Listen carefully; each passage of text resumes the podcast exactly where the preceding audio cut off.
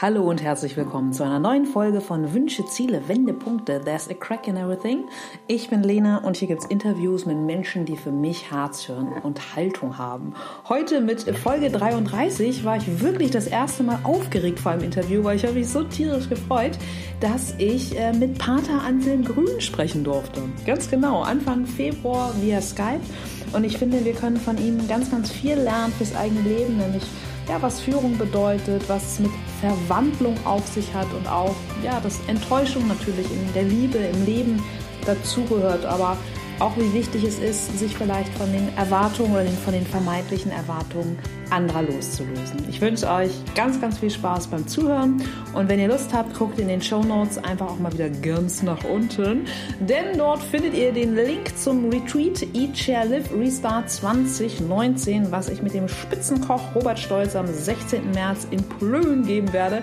Da haben wir nämlich die einmalige Kombi aus äh, Kochen, Genießen und Coaching. Ja, wo gibt's sowas? Das gibt's nur bei uns in Plön. Deshalb, ich freue mich, wenn ihr dabei seid und jetzt ganz, ganz viel Spaß beim Zuhören. Gut, dann geht's los. Heute via Skype mein Gast im Podcast ist Pater Anselm Grün. Er ist Benediktinermönch der Abtei Münster-Schwarzach, die er 36 Jahre lang geleitet hat und zudem ist er Doktor der Theologie und studierte außerdem Philosophie und BWL. Als Autor, auch im abteieigenen Verlag Vier Türme, Kursleiter und geistlicher Begleiter ist er viel unterwegs. Er ist Träger des Bundesverdienstkreuzes und erreicht mit seinen über 300 Büchern bzw. 20 Millionen verkauften Exemplaren Online-Coachings sowie weltweiten Vorträgen Millionen von Menschen. Hallo und herzlich willkommen, lieber Pater Anselm. Ich freue mich riesig, äh, dass wir heute sprechen. Ja, gerne. Wunderbar. Ja, das war mein Intro über Sie und ich mache immer so einen klassischen Einstieg mit meinen Gästen, die dann aufgefordert sind, äh, sich selbst lediglich mit nur drei Worten zu beschreiben. Welche sind das bei Ihnen? Ich bin Mönch, ähm, Autor und Kursleiter. Mhm. Und bei Ihnen einmal ganz zurückgegangen im Leben, erinnern Sie noch so einen Berufswunsch, was Sie gerne als Kind, als kleiner Junge werden wollten? Als Junge wollte ich immer Maurer werden, was aufbauen. Und das ist für mich heute ein Bild, dass ich mit Worten und mit den Büchern gleichsam ein Haus baue. Die Kirchenväter sagen, mit der Sprache bauen wir ein Haus. Und ich möchte ein Haus bauen, in dem Menschen gerne wohnen, in dem sie sich verstanden fühlen. Ja, ja, ein, sehr, sehr schönes Bild. Und war bei Ihnen denn zu Hause im Aufwachsen in der Familie Glaube und Kirche immer schon ein Thema oder was hat da so Ihr Interesse damals geweckt? Ja, wir waren eine sehr religiöse Familie. Wir haben auch ganz in der Nähe der Kirche gewohnt. Wir waren alle Ministranten. Mein Vater, meine Mutter sind praktisch jeden Tag in den Gottesdienst gegangen und wir äh, als Ministranten natürlich dann auch, auch werktags. Das war selbstverständlich. Das war aber kein Zwang, sondern es war einfach unsere Welt, äh, die Kirche. Mhm. Mhm. Und ich habe gelesen, Sie haben ja auch eine Vielzahl von äh, Geschwistern. Ich glaube, Sie sind insgesamt zu siebt. Ist das richtig? Ja, wir sind sieben und ich bin genau in der Mitte. Okay, alles klar. Und Ihre Geschwister waren oder sind dann auch ähm, ähnlich interessiert gewesen? Ja, doch. Äh, die sind auch heute noch alle religiös und spirituell. Mhm. Aber ich bin der Einzige, der ins Kloster gegangen ist. Okay, alles klar. Und gibt es bei Ihnen, ähm, erinnern Sie einen, ja, sowas wie so einen allerersten Nebenjob, den Sie vielleicht zu, zu Schülerzeiten gemacht haben, mit dem Sie sozusagen Ihr erstes Geld verdient haben? Äh, später habe ich, ja, mein Vater hatte ja eine Elektro-Großhandlung und da habe ich dann als Schüler oder Student immer schon was verkauft, Glühbirnen oder Taschenlampen und so weiter. Mhm. Ja. Und was war letzten Endes Ihr Impuls, nach dem Abitur Theologie zu studieren oder haben Sie, haben Sie zuerst äh, BWL oder Philosophie gemacht? Also wie ging es bei Ihnen dann nach, ja, nach dem Abitur eigentlich los? Gut, der Wunsch, Priester zu werden, der kam schon mit zehn Jahren auf. Die Erstkommunion hat mich damals sehr bewegt und berührt und ich habe damals mit meinem Vater gesprochen, Priester sein, das wäre vielleicht auch was für mich und er war da gleich begeistert, weil sein Bruder war auch Mönch in Schwarzach. Und dann kam ich schon mit zehn Jahren ins Internat, natürlich immer mit dem Ziel, ja, vielleicht ist Mönchsein das Richtige. Natürlich vor dem Abitur habe ich noch lange gezögert, äh, soll ich äh, Naturwissenschaftler werden oder vielleicht Jesuit. Das hat mich damals fasziniert, weil die gute Theologen hatten. Mhm. Aber dann bin ich doch nach der Schwarze gegangen, Missionsbenediktiner, also gleich nach dem Abitur und habe dann eben Noviziat gemacht, dann äh, Philosophie und Theologie studiert, promoviert in Theologie in Rom und dann kam der Abt auf die Idee, dass ich äh, Zellerar werden soll, dass, weil ein Mitbruder, der dafür vorgesehen war und das volle BWL-Studium hatte, der ist ausgetreten. Mhm. Renault, das war also nicht mein Wunsch. Als, ähm, als ich jetzt dann Ja gesagt habe, habe ich auch ganz Ja gesagt und habe es auch gern gemacht, 36 Jahre lang. Ja, wow. Aber es finde ich hochspannend, dass Sie schon im Alter von zehn den Wunsch oder die Idee ähm, gehabt haben, Priester zu werden. Also gab es da bei Ihnen, wenn Sie sagen, Ihr Onkel war Mönch, ähm, mit dem einfach auch schon so zu Kindertagen einfach Gespräche oder dass Sie die, die Welt des Klosters einfach auch ähm, ja so ganz formal fasziniert hat? Also mit zehn Jahren, als ich mit meinem Vater gesprochen habe, da habe ich das Kloster noch nie gesehen und da ah. hatte ich auch meinen Onkel eigentlich kaum gesehen. Ähm, das war dann erst später, mit zehn Jahren kam ich dann ins Internat und dann war die, das Kloster natürlich eine Welt, aber ähm, äh, vor dem Abitur habe ich gedacht, ja, du kennst das Kloster zu gut, das ist auch nur durchschnittlich und bürgerlich und ja. äh, wollte was Radikaleres und möglichst weit in die Mission gehen. Asien war damals immer mein Wunsch, Korea mhm. mich interessiert. Mhm. Und wenn Sie Ihren Weg heute so im, im Aufriss, in der Rückschau betrachten, was glauben Sie, wo, an welchen Stationen haben Sie für sich persönlich am meisten gelernt? War das dann wirklich auf den, auf den Missionsreisen oder? Gut, ähm, ich bin mit sehr viel Ehrgeiz eingetreten, wollte die Kirche ähm, renovieren und, und äh, erneuern. Und dann kam ich erstmal mit mir selber, mit meinen eigenen Emotionen in Berührung. Ich war damals äh, mit 19 Jahren sehr kopflastig, wollte mit Willen und Verstand alles machen. Und dann bin ich mir selber begegnet und äh, das war erstmal schmerzlich.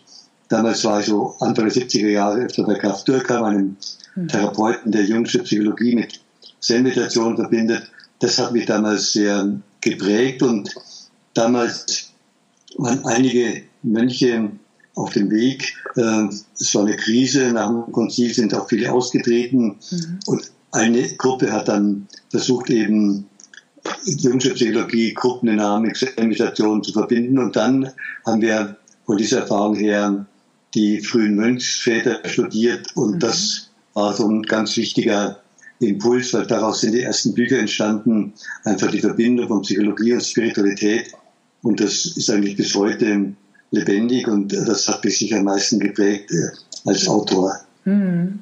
Toll. Und ähm, waren diese Dozenten dann in dieser neuen Richtung auch Menschen, die Sie jetzt in Ihrer Rückschau sozusagen so als, als Weichensteller bezeichnen oder betrachten würden? Oder gibt es ansonsten für Sie noch, noch ganz signifikante Begegnungen mit Menschen, wo Sie sagen mit, hey, wenn ich den oder die nicht getroffen hätte, dann wäre mein Weg vielleicht ein ganz anderer gewesen? Guter Weg ähm, war dann schon klar, aber äh, Begegnungen waren wichtig. Einmal Graf Dürkheim war eine wichtige Person, dann Henry Nauen, ein holländischer Theologe und Psychologe, ähm, der kam auch mal nach Mr. Schwarzer, der hat mich schon vorher mit seinen Büchern fasziniert, weil er sehr ehrlich war, ja. äh, sich beschrieben hat mit seinen ähm, Empfindlichkeiten. Dann Karl Rahner, über den ich promoviert habe, den habe ich auch besucht, der hat mich auch persönlich sehr beeindruckt.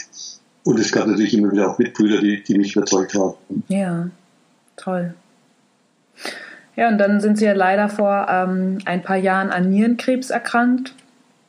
Da interessiert mich vor allem, inwiefern Ihnen ja Ihr Glaube einfach durch die Zeit der Krankheit geholfen hat oder bis vielleicht auch gerade aufgrund so einer schwerwiegenden Erkrankung, ob Sie da vielleicht irgendwann auch mal Zweifel gehabt haben oder verspürt haben. Gut, Zweifel an Gott hatte ich damals nicht, äh, aber natürlich war Zweifel an mir selber. Ich habe gedacht, ich würde gesund leben, ich ja. würde gesunde Spiritualität haben, gesunde Psychologie und auch gesunde Lebensweise und äh, habe trotzdem diese Krankheit gehabt. Das hat mich selber einfach verunsichert, aber dann war mir klar, dein Wille geschehe und ich hoffe, dass Gott äh, mich heilt und dass, dass es alles gut wird. Ja. Ähm, mir war klar, Gesundheit kann man nicht garantieren. Und ähm, äh, seitdem denke ich, ja, ich lebe gern und äh, mhm. Gott sei Dank bin ich auch wieder gesund. Ja. Aber ich weiß, es kann ähm, jederzeit auch aufbrechen. Also man hat keine Garantie. Ich kann nicht zehn Jahre im Voraus planen. Ich äh, lebe gern und, und äh, bitte Gott natürlich auch, dass ich noch lange äh, arbeiten kann. Ich habe erst bis heute Mittag noch einen Kurs gehalten für mhm. Führungskräfte mhm. und es macht mir einfach Spaß, weil ich spüre, die Leute haben Vertrauen zu mir und, und ja. ihren ganz persönlichen Problemen zu mir. Das tut mir einfach gut, es gibt mir auch selber Energie. Mhm. Ja, total schön. Und Sie haben es gerade schon gesagt, für, für das Vertrauen, für das Sie dankbar sind von Ihren Kursteilnehmern. Was sind noch so Dinge, für die Sie einfach eine, eine ganz, ganz große Dankbarkeit in Ihrem Leben empfinden? Gut, wenn ich zurückschaue, als ich diese Krise hatte, Anfang der 70er Jahre, da hatte ich wenig Selbstvertrauen und nicht gedacht, also ich hatte am Anfang sehr viel Ehrgeiz und wollte die Kirche erneuern und dann ging es mir da gar nicht so gut und da hatte ich nur mit mir zu tun. Ja. Wenn ich zurückschaue, bin ich einfach dankbar, äh, was geworden ist. Ich habe Erfolg nicht geplant und ich habe auch die Bücher nicht geplant, mhm. was bekommen. Ich habe immer geantwortet auf Bedürfnisse und jetzt bin ich einfach dankbar, dass ich so viele Menschen erreichen kann, auch mit den Büchern, mit den Vorträgen und immer wieder auch spüre, dass sie dankbar sind, dass sie sagen, das hat mir geholfen in der, in der Krise oder als mein Mann starb, äh, war das Buch für mich in der Lebensrettung. Äh, da bin ich einfach dankbar. Ja, ja, ich habe auch viele, viele Bücher von Ihnen begeistert verschlungen. Ähm, zuletzt das Werk, was Sie zusammen mit Bodo Jansen geschrieben haben, das stark in stürmischen Zeiten, was einfach auch ja ein ähm, ganz, ganz wunderbarer spiritueller Ratgeber ist. Aber was mich vor allem interessiert, Pater Anselm, wie schaffen Sie es, 300 Bücher zu schreiben, geschrieben zu haben und vermutlich geht es ja auch noch weiter? Ja, ich habe keine Pla Pläne, wie, was ich nächstes Jahr schreibe, aber natürlich dieses Jahr äh, sind ein paar Projekte, die ich, an denen ich arbeite. Gut, ich habe ähm, eine gute Disziplin. Ich habe mir jede Woche sechs Stunden reserviert zum Schreiben. Mhm. Und äh, darauf freue ich mich immer. Und Schreiben ist für mich keine Arbeit, sondern ein Ort, wo ich auch neue Ideen entwickle, wo ich meine Gedanken klären kann und in eine Form bringen. Also das hält mich auch lebendig. Ja. Und wo finden Sie für sich ganz persönlich Inspiration? Also es ist dann wirklich so die, die Interaktion, was Sie gerade ähm, ähm, erzählt haben, mit den Bedürfnissen einfach der, der Menschen? Ja, also die Gespräche, bei Kursen gebe ich auch immer Einzelgespräche, da erfahre ich viel und dann ist das Schreiben gleichsam verlängerte Antwort. Also ähm, ich überlege dann immer wieder, was bewegt die Menschen, worüber äh, hast du Lust zu schreiben? Manchmal kommt es aus mir selber heraus, dass ich Lust habe, über das, das Thema zu schreiben.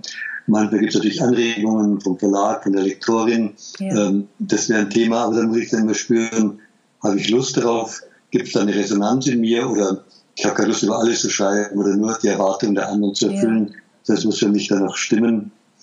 Und wenn ich dann so ein Thema habe, dann versuche ich erstmal zu schreiben, was mir einfällt und dann gehe ich natürlich in die Bibliothek. Wir haben Gott sei Dank eine gute Klosterbibliothek. Das glaube ich, ja. Äh, mit 300.000 Büchern. Wahnsinn!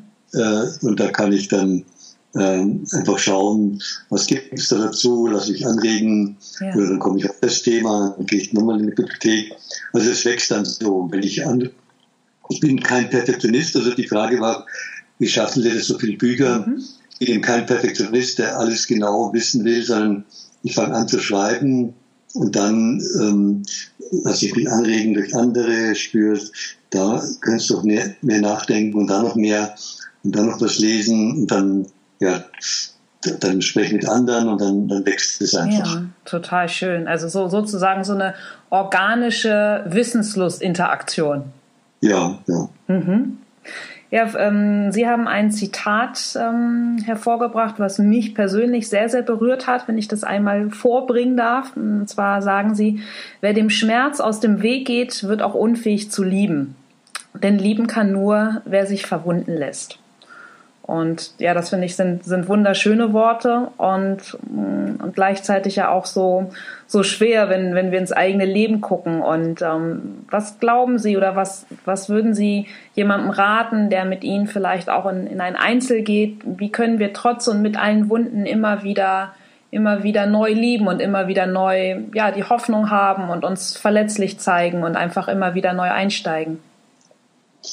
Gut, es sind zwei Aspekte. Einmal wenn ich Menschen begleite, kann ich es nur in der Hoffnung begleiten, dass seine Wunden in Perlen verwandelt werden. Also dass, mhm. auch wenn er noch so viele Wunden hat, dass, wenn er sich damit aussöhnt, dann bricht es ihn auf, dann ist er pinsamer für andere, kann sich besser einfühlen ja. und ist dann letztlich auch liebesfähiger. Und natürlich, die Liebe hat auch Enttäuschungen, ähm, die Verletzungen in der Liebe, aber die gehören dazu. Je näher ich dem anderen komme, desto mehr erkennt er auch meine eigene Wirklichkeit. Und viele äh, verwunden sich dann und fühlen sich dann total verwundet.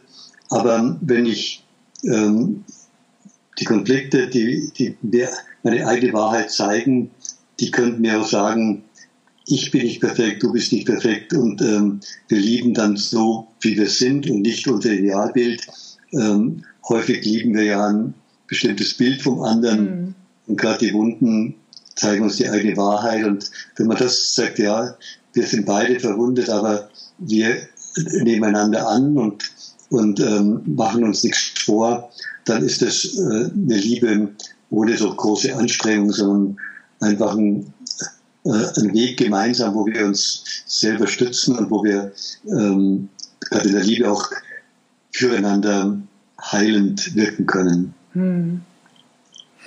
Und was glauben Sie, woher können wir den Mut nehmen, uns auch wirklich verletzlich und offen zu zeigen? Gut, den Mut, dass ich bedingungslos angenommen bin, dass ich äh, auch mit meinen Schattenseiten, mit meinen schwachen Seiten sein darf, dass ich von Gott so geliebt bin, ja. dass ich selber mich annehme. Manche können sich selber nicht annehmen, weil sie oft ähm, so große Bilder haben und ihre Realität stimmt nicht überein mit den Bildern, die sie von sich haben. Mhm. Und deswegen ist für mich auch immer wichtig, sich zu verabschieden von Illusionen, mich anzunehmen, wie ich bin mhm. und dann auch den anderen so anzunehmen und zu wissen, ich bin von Gott bedingungslos angenommen. Ich muss mich nicht beweisen, ich muss nicht perfekt sein, ja. ich muss nicht ähm, ja, unverwundbar sein. Viele wollen heute cool sein, ja, nicht ähm, hinter die Fassade schauen lassen, aber das kostet auch sehr viel Energie und viele ähm, die dann nur cool sein wollen, die können dann auch nicht viel leisten, weil, weil sie zu viel Energie für die Fassade brauchen. Und ja. die Energie fehlt ihnen bei der Arbeit und fehlt ihnen in der Begegnung mit Menschen. Mhm. Und können deshalb dann ja auch niemals die wirkliche Liebe erfahren. Ja, also es gibt keine Liebe ohne Verletzlichkeit, äh, weil wenn ich einen Panzer um mich herum baue, damit ich nicht verletzt werde, kann der andere auch mit seiner Liebe nicht, nicht, mich nicht erreichen. Ja. Naja, ein sehr, sehr stimmiges Bild. Hm. Und ähm, ja, in ihrem vielschichtigen Tun und Wirken geben sie ja einfach auch sehr, sehr viele Seminare in der Wirtschaft, in, ich sag mal so, in deutschen Teppichetagen für Topmanager sind sie generell ja auch als, als Redner sehr, sehr stark nachgefragt. Was nehmen Sie so an, an Themen, an Ängsten und an Bedürfnissen ganz speziell dort wahr?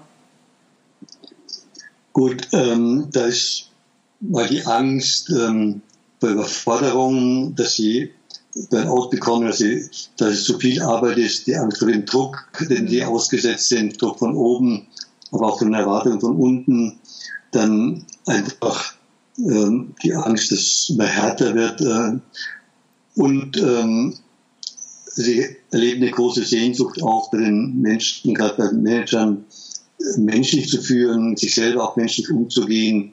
Die spüren die reine Fixierung an den Zahlen, die ist äh, Vergangenheit, die, die bringt nichts. Wir müssen bei den Menschen anfangen, das sagt ja auch Bodo Jansen, hat das ja auch sehr gelernt und hat dann mit auch Erfolg mit seiner äh, Upsal-Boom. Äh, mhm. Das ist für mich auch ein Zeichen, dieser Ansatz bei Menschen ist nicht was Irrationales und äh, nur zum Wohlfühlen, sondern wenn ich bei Menschen anfange und Leben wecke, für mich heißt führen Leben wecken in den Menschen, mhm. dann ist den Menschen gut und lässt sich auch der Firma. Ja. Ja, das ist ein total ähm, schönes Bild mit das Führen Leben wecken ähm, bedeutet oder bedeuten kann. Ja. Und gibt es denn in Ihrem Leben, wo Sie so umtriebig sind, noch etwas, wo Sie sagen, so Mensch, das würde ich unbedingt gerne noch ausprobieren, total unabhängig von etwaigen Talenten oder von freier Zeit oder von Zeit, die sich nehmen? Also so, so ein paar richtige Urwünsche? Lange Zeit hatte ich so den Wunsch, äh, mal nach Santiago die Compostela zu, zu wandern, mhm. Äh, Wochen, sechs Wochen lang mal aber ähm, jetzt bin ich 74, also muss ich jetzt nicht unbedingt mehr machen. Ja. Ich habe keine großen Wünsche, dass ich sage, ich muss das noch ausprobieren. Ich äh, versuche zu antworten auf Bedürfnisse von Menschen und ich, ähm, ich hoffe, dass ich halt immer durchlässiger werde für den Geist Jesu, dass ich nicht mein eigenes Ego da den Leuten zelebriere, sondern ähm, durchlässig wird für eine Botschaft, die mir hilft und wo ich dann auch hoffe, dass es die Menschen berührt. Hm. Voll schön. Haben Sie denn so in Ihrem Alltag, also der Klosteralltag, stelle ich mir jetzt einfach auch vor, ist ja vermutlich auch durch, durch viele Rituale ganz formal getaktet. Haben Sie denn ergänzend dazu für sich selbst einfach so ein, so ein schönes Ritual, um ergänzend zu, zu einem klösterlichen Ritual vielleicht für sich selbst noch den Tag abzuschließen oder zu beginnen? Ja, natürlich. Wir, wir beginnen mit äh, der Laudes. Da gehe ich dieser Gang durch den dunklen Gang. Da ist ein mhm. schönes Marienbild. Das ist für mich wichtig. Dann, bevor ich aus dem Zimmer gehe, äh, mache ich so kurz die Gebärde des Segens, mhm. dass ich den äh, Tag segne, dass Gottes Segen zu all den Menschen strömt, denen ich heute begegnen werde. Ja am Abend, auch wenn ich spät heimkomme, manchmal komme ich von Vorträgen erst um eins oder halb zwei heim. Mhm. Äh, auf jeden Fall stelle ich mich noch eine Minute hin und äh, halte die Hände von der Schale und danke Gott einfach für das, was war. Und ähm, auch wenn ich das Gefühl habe, beim Vortrag, da, da habe ich Menschen berührt, dann halte ich das bei Gott hin und danke ihm dafür. Mhm. Schön. Und Sie sagen ja auch, Ziel eines geistigen Lebens sei es einfach auch, ja, Gott zu genießen. Wie zelebrieren, ja, also, wie zelebrieren Sie Ihren, ähm, Ihren persönlichen Genuss? Gut, einmal genieße ich Musik, also ich höre dann mhm. äh, guten Kopfhörer und äh, dann will ich auch den, meine Mitbrüder nicht störe, wenn ich Musik höre. Ja. Und äh, dann, manchmal lege ich mich aufs Bett an und mhm. höre Musik und mache die Augen zu und bin ganz einfach in der Musik. Das kann ich einfach genießen. Oder natürlich kann ich auch Essen genießen oder ein äh, Glas Rotwein oder wenn ich mit meinen Geschwistern im Urlaub bin, mhm. dass wir abends feiern und äh, gut essen und Rotwein trinken, das, das kann ich dann auch genießen. Ja. Gibt es irgendeinen, ähm, ja, weiß ich nicht, speziellen Interpreten oder äh, einen Komponisten, den Sie besonders gern hören? Ja gut, also Bach und Mozart, äh, Händel, also die klassische Musik und ähm, gut, auch Karl Richter habe ich viele CDs, also ja. der hat schon auch eine sehr spirituelle Weise, Bach zu interpretieren. Also da spüre ich da, das wird mich auch an. Mhm. Und wann haben Sie zuletzt etwas Neues getan? Was auch immer Sie als äh, neu dann für sich selbst bezeichnen. Kann ich jetzt gar nicht so viel äh, sagen. Gut, neu war letzte Woche war ich mal in Straßburg, habe da äh, in der Kirche einen Vortrag gehalten. Ähm, das war für mich neu, so in der französischen Kirche. Ich war schon mal in Paris, aber da war es nur eine kleine Gruppe. Mhm. Das hatte, aber jetzt vor einer vollen Kirche äh, vor Franzosen, ähm, das war für mich neu. Oder natürlich vor ein paar Jahren, dass ich das erste Mal in Taiwan war, das war für mich total neu. Und ähm, letztes Jahr habe ich das erste Mal Kurse gehalten in Taiwan und Einzelgespräche, natürlich äh, in Chinesisch und ich kann ja kein Chinesisch ja. einer Übersetzerin, aber das hat nicht gestört und das war für mich auch eine ganz neue Erfahrung, dass ähm, Menschen aus einem ganz anderen Kulturkreis, und die waren nicht alle Christen, es waren auch Nicht-Christen dabei, ja. die dem voll Vertrauen mir ihre Probleme erzählt haben. Ähm, das hat mich schon auch sehr berührt. Hm, toll. Und wo Sie gerade ähm, das erwähnen, wohin geht Ihre nächste Reise? Ja, ist am 15. Februar nach Taiwan, mhm. dann im April nach Argentinien und dann ähm, ja, vorher noch Rumänien wow. und dann noch Litauen und Mexiko. Mhm. Und äh, Brasilien. Wahnsinn, das ist ja wirklich einmal äh, komplett um den Globus. Toll. Ja, und heute nochmal in der Rückschau, Pater Anselm, was würden Sie heute dem Teenager Anselm raten? Trau deinem eigenen Gefühl und pack das Leben an, äh, gestalte es.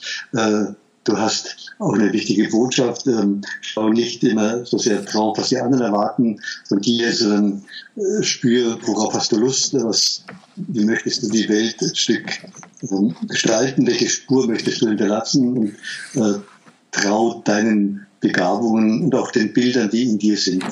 Hm. Sehr, sehr schön. Ist das auch etwas, wie Sie in, ähm, ja, in den Seminaren mit Ihren Teilnehmern arbeiten? Also sich einfach auch wieder ähm, rückzubesinnen oder zu gucken, was in der Stille für, für Bilder in einem auftauchen, was man vielleicht wirklich möchte? Ja, also bei Führungskräften zum Beispiel, das ist für jemanden etwas fremd, aber ich mache da eine Übung, weil ich sage, Führungskräfte, die erschöpft sind, die sind deswegen oft erschöpft, weil sie zu sehr auf die Erwartungen der Menschen fixiert sind. Und ich sage, die müssen mit den eigenen inneren Bildern in Berührung kommen. Oft ja. haben sie die Bilder übergestülpt, wie ich als Führungskraft sein sollte.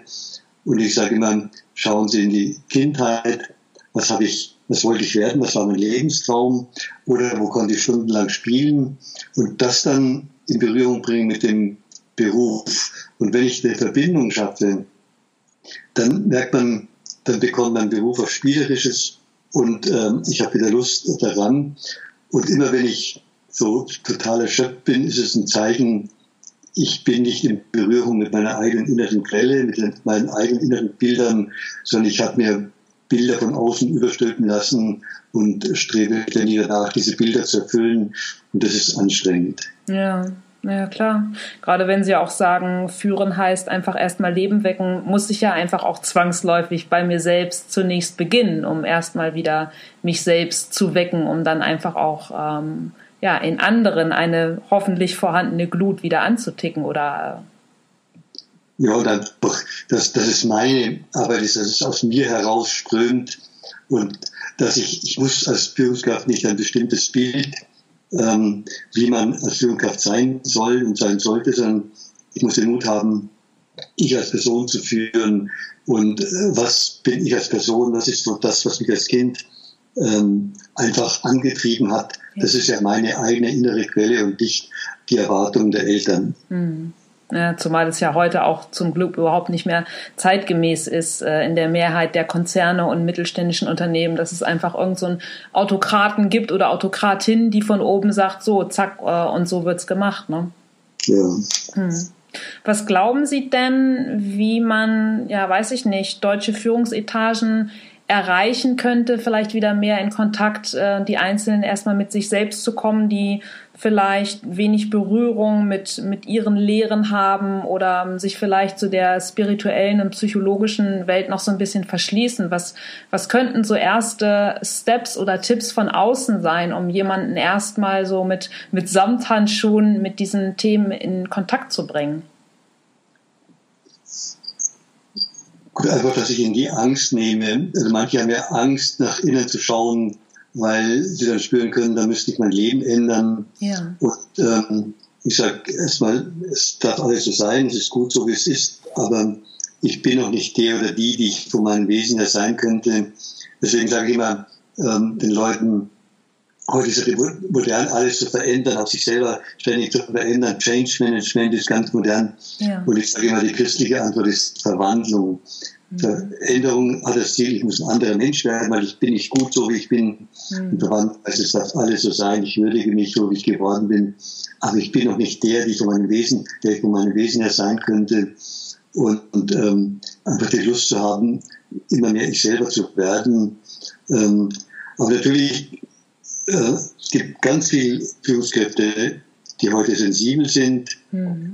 Es gibt auch viele, die sich verstecken hinter hinter den Zwängen, den sie äh, sich äh, fühlen und nicht den Mut haben, da auszubrechen.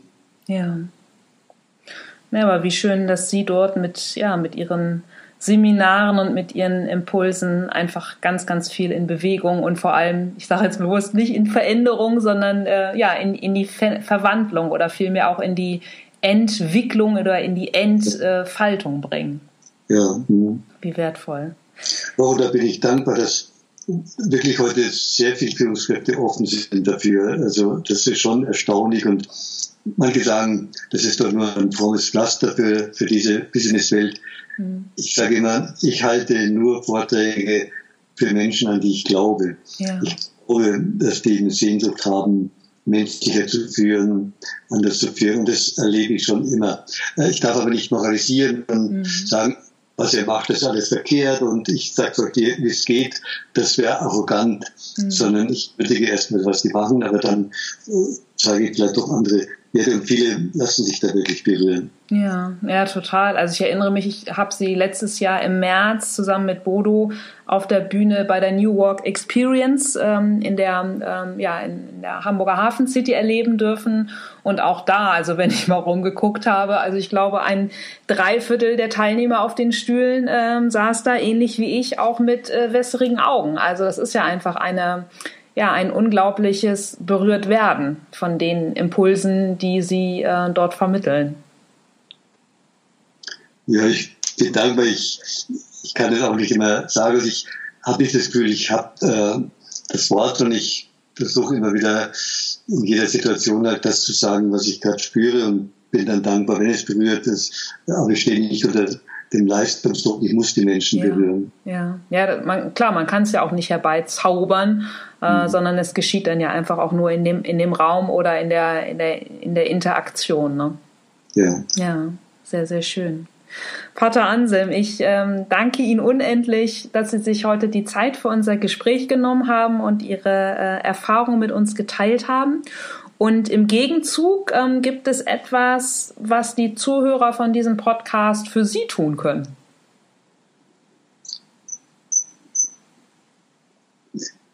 Ja, gut, ich weiß nicht, was die Zuhörer sind. Normalerweise bitte ich die Leute dann auch für mich zu beten, dass, dass ich äh, lebendig bleibe und auf der Suche bleibe und mich nicht hinter einer Rolle ähm, des Guru verstecke. Der Jung sagt mal das Wort der größte Feind der Verwandlung ist ein erfolgreiches Leben und ich möchte sensibel bleiben, dass ich nicht auf dem Erfolg stehen bleibe, sondern weiterhin ein suchender Mensch bleibe.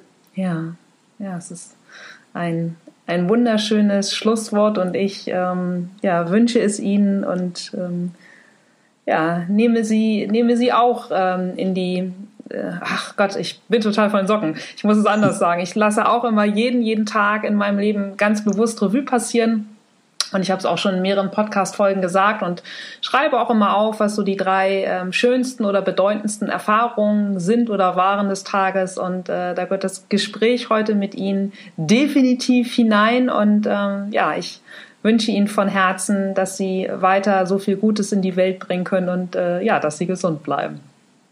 Danke und herzlichen Dank auch für Ihr einfühlsames Gespräch. Gespräch hängt ja immer von beiden Gesprächspartnern ab und es war sehr angenehm, mit ihm zu sprechen.